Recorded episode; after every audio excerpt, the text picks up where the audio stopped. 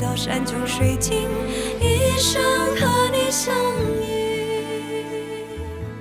当爱跨越国界，婚姻还没平权。这里是伴侣盟跨国同婚广播特辑，我是主持人志杰。那今天呢，我们要来跟大家谈谈，如果说我们爱上的人是移工，那这样子的呃关系要怎么维系？听起来就相当的辛苦。那来到这里，我们今天跟我们一起聊的是美华老师，然后还有凯丽。Hello，大家好，我是凯丽。大家好，我是陈美华。好的，那其实义工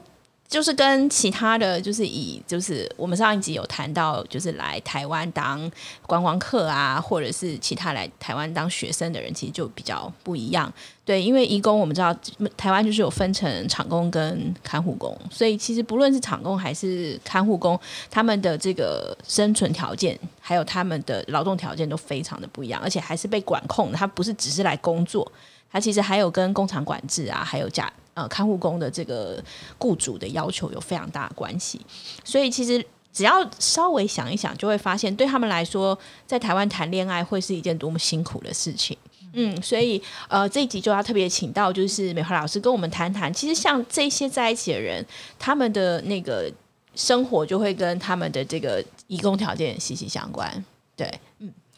谢谢志杰哈。那台湾其实，呃，我先介绍以厂工的部分好了。那等一下那个凯莉可以谈一下那个看护工的部分。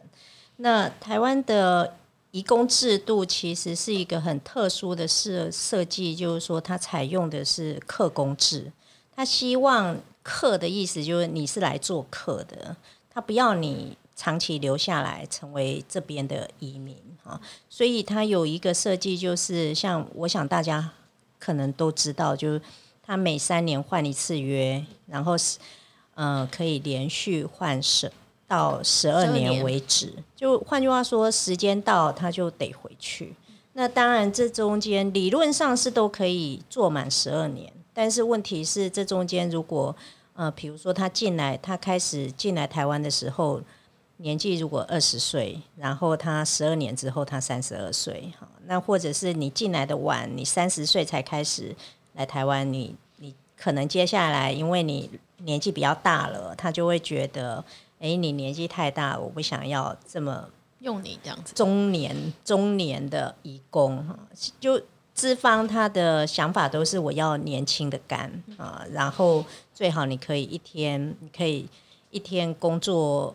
工作八小时，然后还可以配合加班，然后星期六还可以上班，然后一一个月只休四天，一周只休一天，这样对他而言这是最好用的劳动力。就我们经常是用一种客工制的方式，也让雇主当他发现呃这个义工老了，或者是比较需要照顾的时候，他就可以离开抛弃式的使用这些劳动力，然后他没有成本这样哈。那所以这个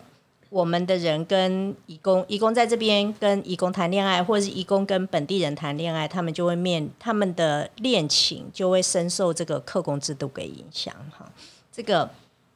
最具体的就是说，每三年一次换约，他时间到的时候，他就会被送回去，然后再要再回来签约，要再拿另外一个契约来台湾的时候，他不一定会回到他本来的工厂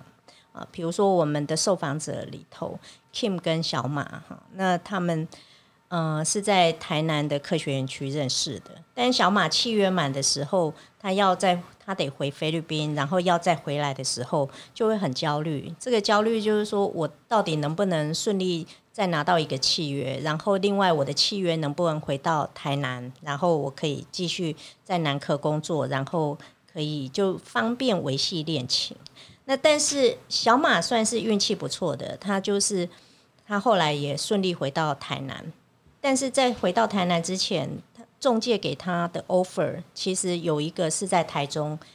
台中的工厂，另外一个工厂是在桃园，就会变成就是说他们就陷在一个很焦虑的状态。如果他小马回到了那个桃园，或者是回到了台中工作的时候，那他们这个恋情又变成是跨国，然后在台湾又是一个远距的关系，所以所以中途如果其实我们他们也做了非常多的考虑，如果要让这个关系可以继续的话，Kim 就想说，如果他真的去了桃园，那那我也把工作辞了，我也去桃园找工作，这样子就就会变让成，嗯、会变成让他们维系这个关系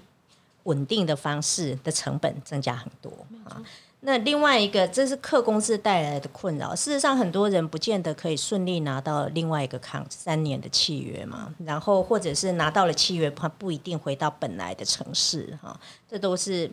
造成非常多关系维系的困扰。那另外一个是，嗯、我们的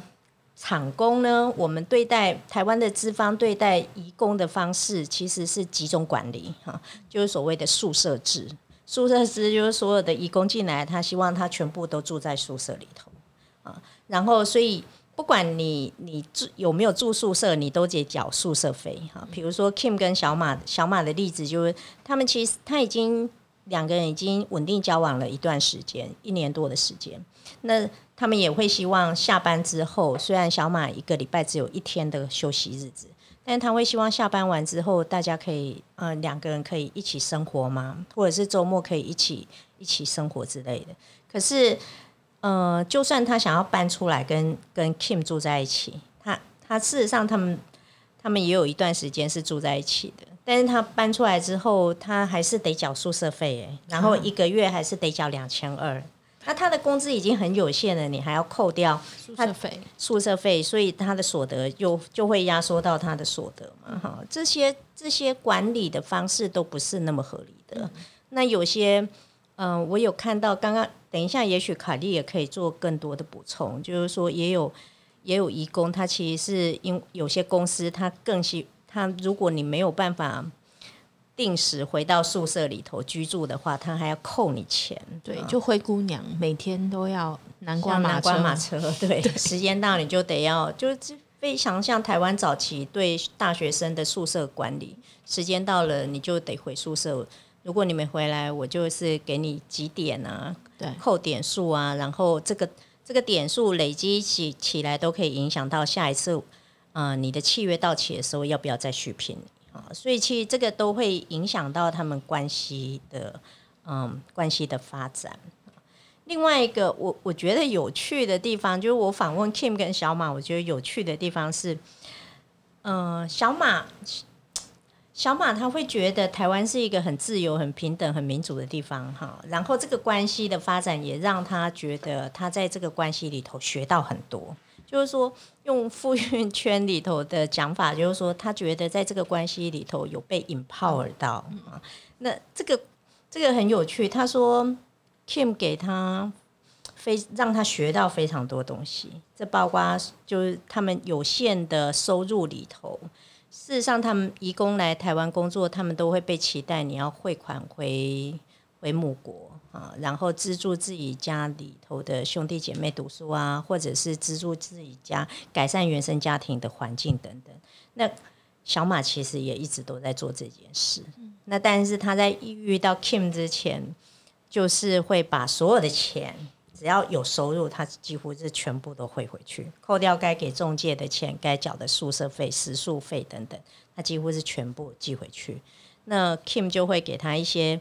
呃一些资讯，或者是跟他讲，就是说，诶，这个其实你也辛苦在工作，你也应该要有一些钱是留在自自己的钱，对，然后所以他也开始在理财，就是如何把这个很有限的资产里头做一些合理的分配，来平衡呃自己的需求跟家庭之间的需求。我我觉得这个对他而言也是深具意义的，就是说，呃，他跨国来台湾做这么辛苦的工作，你看，你想想，我们其实都大部分的人其实都是周休二日，但事实上他几乎是每天一个礼拜只休一天，然后工时除了上班之外还要配合加班，所以经常是过过劳的啊。然后这些过劳的所得的金钱报酬，如果全部都返还原生家庭，当然对原生家庭做出很大的贡献，但是对他自己而言，他可以留下什么？哈，所以对他呃，所以我我觉得他们的关系里头，他就会觉得小马教他很多事情，然后小马也给呃除了让他熟悉台湾的环境之外，他教他如何理财这件事，他是充满着非常感恩，然后充满着学习的心情这样子。可是老师会觉得说啊，这像是这会是一种比较特别的，是因为是女女关系吗？就说其实我常常看到义工里面的，因为是女女关系，所以似乎比较对我来说好像比较平等。嗯，就是说，如果说是啊、呃这样讲啊，不一定是女女或是男男关系，因为我从非常多的义工访谈里面看到的是台湾这一方，他真的是非常心疼他的这个同性伴侣，嗯，各种被台湾人欺负、被工厂的人欺负，或者是被自己的雇主欺负的这种处境，他们会非常愤愤不平。所以，好像同性关系里面，他会因为那个爱是更，就说是真的是很爱，或者是不是因为我不晓得是不是这样，就是他们似乎我可以看到他们对于这种不平等是更有意识的。我我没有访问那个男男的男男的关系，比如说我们的厂工或者是我们的类似这个跨国伴侣关系里头男男的部分。但是，但是我觉得我确实可以从 Kim 跟那个小马的故事，还有包括他们有一个赖群主嘛，确实有很多人是非常不舍他的菲律宾女友或者是跨国伴侣的处境。嗯，但是我我我不是那么有把握的说这是不是女同志的特殊性，而是我我比较把它理解成是就是嗯，亲密关系里头，你很容易，你很你你看到你的情人被欺负这件事，你会想要捍卫他，对，或者是说你你你觉得有其他处理的方式会让他的生活过更好，他们会他们会想办法改变对方的处境。嗯，比如说我看到 Kim 啊，或者是小莫，他们其实都是花了很多有形无形的资源在协助他们的伴侣，甚至是他们可能像比如说小莫的女朋友，她其实已经又回到菲律宾去了，但是她其实也是都透过视讯啊，或者是寄钱回去等等，甚至飞过去看他等等，就是他们会这些嗯跨国外籍女性同同志女同志的处境，也会连带的让台湾伴侣想要改善他们的状况。嗯，对，这是我看到的，但我并不肯定这中间有没有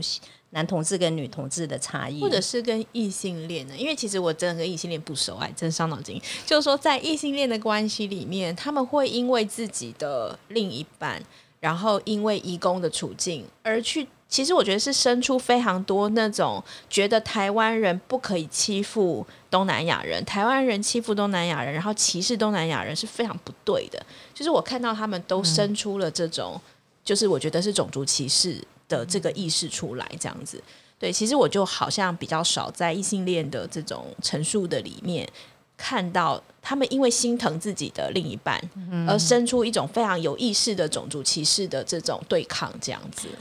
嗯，如果回到异性恋跟异性，如果我们要对比的是异性恋，我就觉得异性恋做了非常多令人抱歉的事情啊。就是 你你如果看那个社会学的研究，有很多呃越南籍配偶的研究嘛，新移民女性的研究，我的同事做的一些研究，他们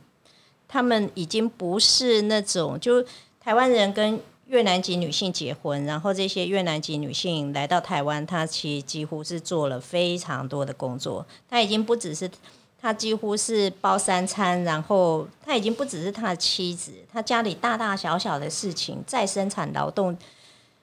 煮饭，然后顾小孩，然后甚至家庭收入，他们也可能有的也在外面工作啊，就是家内家外都是劳动者的状态。可是他们的台湾丈夫并不那么说，诶，我的太太在外面欺负，然后然后被叫做管蓝嘛，然后他就会觉得，哎，那那我要捍卫他捍卫他的权利。事实上，这些台籍丈夫经常自己也也也叫他歧视管蓝嘛，对，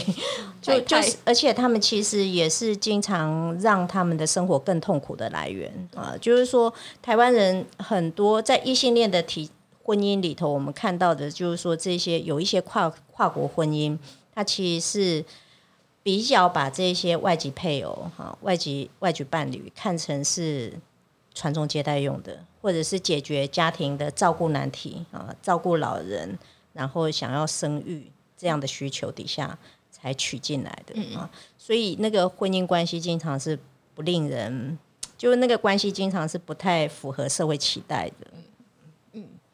好啊，那呃，另外一组就是我们刚刚说，其实义工还除了就是刚刚美华老师谈的这个工厂之外，其实另外一组就是看护工。对，所以呃，凯莉这边其实有另外访谈到的是对方是看护工的情况。嗯对，就是家庭看护工在义工的这个生态里面，他们其实呃休假日就其实他是绑在家庭里面，然后休假日就是非常的短。我们有访问到一个当事人，他是当时在做家庭看护工的时候，一周只有一个。晚餐的时间可以跟他的伴侣一起吃饭，然后什么大家周休二日、周休一日他都没有，他就是必须跟这个要照顾的家庭绑在一起。那另外我们还有访问到一对，他是因为受不了骚扰，然后就是就是离开了这样子。那根据二零一二年到一八年的资料是说，有通报的外籍移工被性侵的人数有六百三十三人。那这六百三十三人里面有七成他是家庭看护工，因为跟家庭就是家庭成员是日日日夜夜都绑在一起，所以这个被侵害的这个几率就非常的高。那我们刚刚讲到有一个是那个小宁跟阿德的这一对的小宁，他当时就是因为照顾一个阿公，然后那个阿公对他一直不断的性骚扰，他也没办法搜证，然后跟众救呃跟中介去讲这些事情，也是求救无门，所以最后他受不了，他只好逃逸。那这个故事我们会在另外一集就是在谈到这样子。对，所以其实处境也是非常的艰难，然后，然后其实我们看到的就是连这个还可以，我我觉得还可以，就是听起来一周还出来一次，似乎还还还还可以。有时候听到的是一整个月，他可能只有一天休假，像这种状况，他几乎你要说要谈恋爱，到底要怎么谈恋爱，要怎么维系感情，其实都是啊非常困难的事情。所以我觉得好像也都非常能理解，像阿德后来就觉得说，就算就算呃小宁有一天可以再回到台湾，他也不要让他再做家庭看护工，因为他做他做家庭看护工根本无助于他们两个相处啊。就算他人在台湾，也可能也是远距离恋爱的感觉。对，甚至可能比在菲呃菲律宾更惨，因为菲律宾他还可以无时无刻在那个视讯视讯，他如果到了台湾，他说不定就被关在一个家里，永远都看不到了。是，对啊，嗯，所以这处境真的蛮艰难。不过除除了他们在台湾本身这个劳动条件造成他们的相处有困难之外，对，其实他们真正最最难的，比较像是美华老师说的，他们这种客工的状态，就是三年一聘，然后最多十二年，然后家庭看护工是到十四年，其实大概都是他们每天都在数馒头过日子的一种处境。像呃，半盟这边其实蛮常呃跟跨国伴侣一起开会，哇，每次只要提到对方是家庭呃是移工的，那个大家的脸都很就是很难看，气氛都很气氛很沉重，因为大家只要想到说哦，明年就到期了，几乎就是哭丧着脸，然后一看到呃好像没有办法有立即性的成果，或者是立即性可以结婚，就一定是当场就哭给我们看这样子。是啊，对啊，其实就看了蛮难过的，所以不晓得凯莉这边的访谈啊，就是这一些已经到期离开的这些伴侣啊，嗯，那他们到底怎么样维系他们的关系呢？像我们访问到一对是一呃小莫，台湾方是小莫，那菲律宾方是安娜。那这个他们现在其实他们也还不是到期，因为就是三年一约嘛。那每三年你要去再申请新的工作，那有可能申请不到。那像安娜她的特就是这个条件，就是说她的年纪稍微长了一点，她是三十出头岁，那可能中介就比较喜欢年轻一点的义工，觉得比较耐操，比较好像比较可以，就是啊这样讲不太好，就是有点说怎么把他折磨，他也不会想要。不会想要反反叛的这种，所以他就是对，就是就很乖很听话。然后，所以呢，就是对于像三十几岁的安娜，她要申请新的工作来这件事情，就变得她是不断的等待，然后可能就是可能不会有年龄限制啊，但是你申请就不录取啊，所以就变成说安娜跟小莫现在就是分隔两地的这个状况。然后其实我觉得比较比较难、比较心疼的是说访谈过程的时候，两个人就是因为已经没有办法来嘛，那就申请说就是就是没有办法来，然后两个人就希望可以用观光签证的方式就是见面。所以那时候安娜她呃有几次就是用十四天免签来，可是呢，当时就是有遇到一件事情，就特别的被刁难。就比如说安娜那时候她有换护照，护照到期了换了新的。那换了新的以后，其实你之前的出入境记录可能护照上面是没有登载的。那这个海关呢，就是会要求说，诶，那你你你旧护照呢？他就会要求看一些可能身上没有带的文件。那让安娜跟小莫就是在机场的这个两个地方，就一个在里面，一个在外面，然后在那边忐忑了大半天。对，所以其实后来小莫就很担心说，哎，像类似像这种事情会不会影响这一这一次如果能进来，可能很侥幸，那下一次如果要又是类似的事情，会不会被影响？所以每每一个环节他都很谨慎，甚至到最后十四天免签，他就安娜就是只来十二天就要坐飞机。那原本十四天已经很短暂的相处时间，就更被压缩。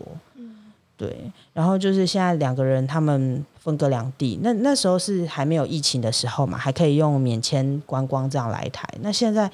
疫情如此，就更难用免签的方式，所以就两个人就是视讯。那就是菲律宾，因为台湾的网络其实真的很好，但是菲律宾的网络可能就没台湾那么稳定，所以呃常常断讯啊，就是每天在视讯，但是一下来就断讯。其实对于两个人感情上的维系，就是更加的雪上加霜。就很折磨人。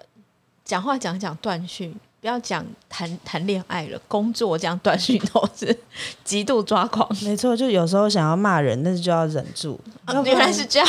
对，因为因为你不忍住的话，就会两个人就会有裂痕啊。可是这个又不是呃网络的这也不是事情，长久之计对，啊。网络的事情不是对方的错，可是又啊又很想生气，只好自己忍耐这样子。或者是有些时候很寂寞，也只好自己忍耐呀、真的就是分隔两地，你说要怎么约会，要怎么就是亲密关系这些维系，我觉得都非常的困难。嗯对，所以其实除了就是说，如果说呃对方进不来，就是没有办法再来，那只好就是靠着旅游的方式维系。那还有其他方式吗？就是说，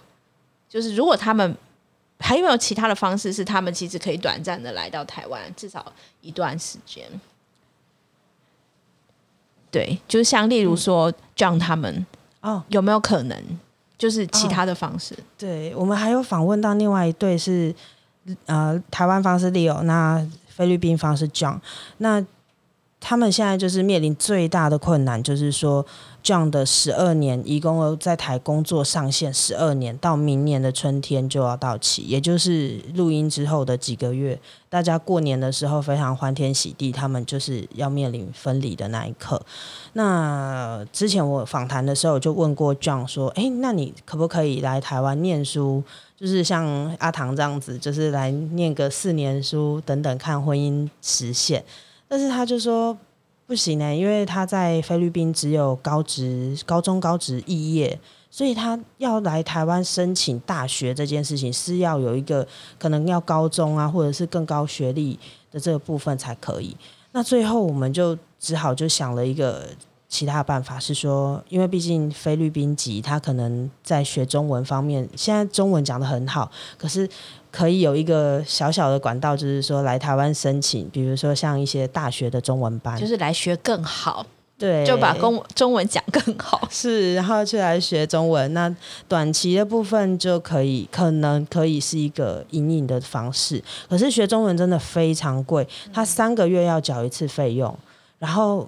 可最长可以持续两年。对但是你想，如果只是呃，而且这个不能打工，哦，第二年开始可以，第二年开始可以，满一年之后可以打工那，第一年就要吃老本、啊。第一年吃老本。对，或者是说要靠台湾方。那如果台湾方可能像 Leo 是上班族，那这样子他的负担就非常的重。对，所以就是，而且其实 John 他本来是一个美发师，他在菲律宾是一个就是手艺很好的美发师，他到台湾来是做出工，那他做出工，然后现在去学美呃，现在去学中文，我觉得其实就是让他不得不放弃他原本的天赋。然后他原本的这个理想，然后来为了可以继续在台湾，然后去学中文，我觉得这这真的是很让人就是心疼这样子。对啊，其实我们另外一对伴侣是台湾跟韩国的，就是其实也是美华写到的那个阿寇跟 Romely，其实他们也是来台湾读书嘛。Romely 本来是来台湾用读书的方式读读中文流，可是阿寇其实就一直说很贵。对他来说真的太贵了。然后当然他的说法是 Romely 的中文学的真快，所以他就赶紧给他转成打工度假钱，对，他就不用再付那个可怕的学费。对，然后其实就就就至少这样一年嘛。对啊，所以可是你看那个打工度假只有十七国开放，那就完全不可能去开放像义工的这四个国家。对，所以就是没办法。我我觉得移工他跟其他的这些伴侣的呃跨国伴侣相比，其实是有它的特殊性。就是说这些移工，嗯，我们现在比如说印尼、印尼籍、越南籍、泰国跟菲律宾移工，他们其实来台湾有一个很清楚的目，他们其实就是经济移民嘛，他想要透过来台湾打工工作的方式，嗯，然后可以有收入，然后再把这个收入汇回母国。这跟其他，比如说阿寇跟他的女友韩韩籍女友，他们其实是在澳洲留学，一个是留学，一个是打工度假。他有余裕去享受生涯，然后体验异国风情，其实是非常不同的。就是说，我们这些短期签，不管是专程来台湾学中文，或者是像那个阿唐这样子来台湾念念书、长期的学生的身份，他其实都一定有一定的经济门槛。就是说，这些经济门槛对东南亚籍的义工而言是很困难的。那我们的义工跟台湾人相恋啊，这些义工跟台湾人相恋，他们其实是在工厂认识的啊，或者是在那个，或者是在那个看护工，比如说是在。家庭家庭里头认识的这些小雇主，就是家庭看护工这些小雇主，或者是厂工这些台湾台湾劳动者，他不见得有钱可以去负担他们来台湾学中文，或者是呃成为留学生这样的身份所以其实嗯。移工的故事就是他，他是相对弱势的，他们很难，其他人可以移动的方式对他们而言不见得是适用的。没错，而且他们其实台湾又正好对这四个国家国籍管制，就是边境管制又特别严苛。对，像他们几乎拿不到所谓六十天旅游签，几乎没有这一种可能性。对啊，所以其实真的是非常的辛苦。好啊，那我们今天就是聚焦在移工。对，然后接下来我们还有其他的故事，大家可以听我们的其他集。那总之都是希望台湾能够去理解到，呃，跨国同性伴侣其实是非常多样貌的，不是大家看到的这种高富帅，然后满月酒还是喜宴这种，呃，白人跟台湾男人，然后好像。只要想着怎么谈恋爱，跟跟家里搞清楚就好，都不用谈，不用想金钱。但是不是的，其实我们看到的是非常多的跨国伴侣都在非常实际的每日的生活中，其实主要都还是因为经济的困境，还有各种劳动的这个条件，让他们生存是非常的困难。然后让他们只是想要好好的当一个美发师，好好的开一个小吃店，在台湾都显得这么的不容易。那我觉得只能透过理解他们的故事，才可以看到跨国同婚的急迫性，才可以看到这个不是一个好像可以继续等待的议题。这样子，总之希望跨国同婚早日通过喽。嗯，好，那我们今天先聊到这里，谢谢，谢谢喽，拜拜。